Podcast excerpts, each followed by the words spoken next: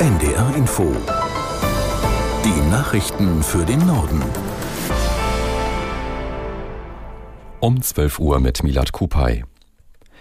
Auf dem SPD-Bundesparteitag in Berlin steht heute die Wiederwahl der Vorsitzenden Esken und Klingbeil an. Inhaltlich wird eine kontroverse Debatte vor allem zur Haushaltskrise und zur Migrationspolitik erwartet. Aus der NDR Nachrichtenredaktion Inken Henkel.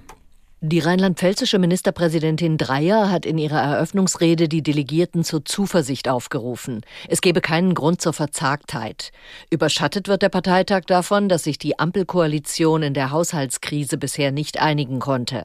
Dazu betonte Dreyer, dass die SPD nicht bereit sei, bei Sozialleistungen wie dem Bürgergeld zu sparen. Am Nachmittag diskutieren die Delegierten über einen Leitantrag der Parteiführung mit dem Titel Zusammen für ein starkes Deutschland. Er soll insbesondere das soziale Profil der SPD schärfen. Morgen steht dann mit der Migrationspolitik ein weiteres strittiges Thema auf dem Programm. Der Notfallplan der Deutschen Bahn ist angelaufen. Wegen des GDL-Warnstreiks müssen Bahnreisende heute mit massiven Zugausfällen und Verspätungen rechnen. Aus der NDR Nachrichtenredaktion Julia Faltermeier. Die Bahnsteige sind heute früh größtenteils leer geblieben. Durch den bundesweiten Warnstreik sind seit gestern Abend die meisten Verbindungen im Nah- und Fernverkehr gestrichen. Ein Minimum der Fernverbindungen will die Deutsche Bahn mit ihrem Notfahrplan abdecken. Der laufe stabil, hieß es. Jeder fünfte Zug soll heute fahren. Die meisten Fahrgäste sind aber offenbar vorbereitet gewesen. Nach Angaben einer Sprecherin haben viele ihre Reise vorgezogen oder verschoben. Der Streik soll bis heute Abend um 22 Uhr dauern. Dann können Bahnreisende aber erst erstmal durchatmen. Laut Gewerkschaftschef Weselski soll es der letzte Streik in diesem Jahr sein. Ziel der Bahn ist es, bis morgen früh den regulären Fahrplan wieder vollständig anbieten zu können. Auch in Sachsen hat der dortige Verfassungsschutz die AfD als gesichert rechtsextrem eingestuft. Eine mehrjährige juristische Prüfung habe unzweifel, unzweifelhaft ergeben, dass der AfD-Landesverband verfassungsfeindliche Ziele verfolge, so die Behörde. Der Verfassungsschutz hatte die sächsische AfD vier Jahre lang beobachtet, zunächst als Prüffall und seit Februar 2021 als sogenannten Verdachtsfall. Nach entsprechenden Bewertungen in Thüringen und Sachsen-Anhalt ist die AfD in Sachsen der dritte Landesverband der AfD, der als gesichert rechtsextremistisch eingestuft wurde.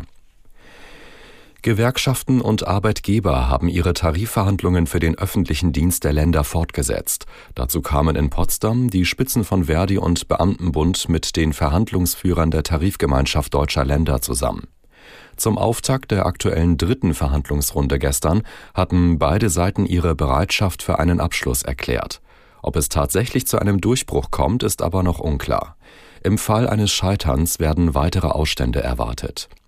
Die Gewerkschaften fordern 10,5 Prozent mehr Einkommen, mindestens aber 500 Euro mehr, mehr Geld für die Beschäftigten in den Stadtstaaten Berlin, Hamburg und Bremen sowie Tariflohn für studentische Beschäftigte.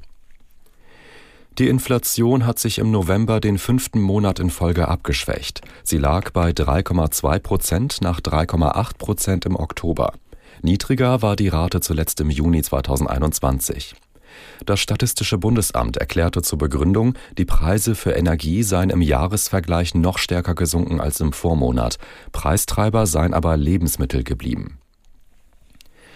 Das Wort des Jahres lautet Krisenmodus. Das gab die Gesellschaft für deutsche Sprache bekannt, die jedes Jahr Begriffe sucht, die besonders prägend waren. Aus Wiesbaden Brigitta Söhling. Zur Begründung heißt es, der Ausnahmezustand sei zum Dauerzustand geworden. Neue Krisen wie der Nahostkrieg und die Inflation holten noch nicht bewältigte Krisen wie den Klimawandel und den Russland-Ukraine-Krieg ein. Platz zwei der Wörter des Jahres Antisemitismus. Kein neues Phänomen in Deutschland, aber seit dem Angriff der Hamas auf Israel offenbare sich, dass es auch einen linksradikalen Antisemitismus und eine Judenfeindlichkeit in Teilen der muslimischen Bevölkerung gebe. Platz drei belegt das Adjektiv leseunfähig unfähig, das nicht nur für alarmierende Befunde an Grundschulen, sondern für eine grundlegende Bildungsmisere stehe, so die Jury. Das waren die Nachrichten.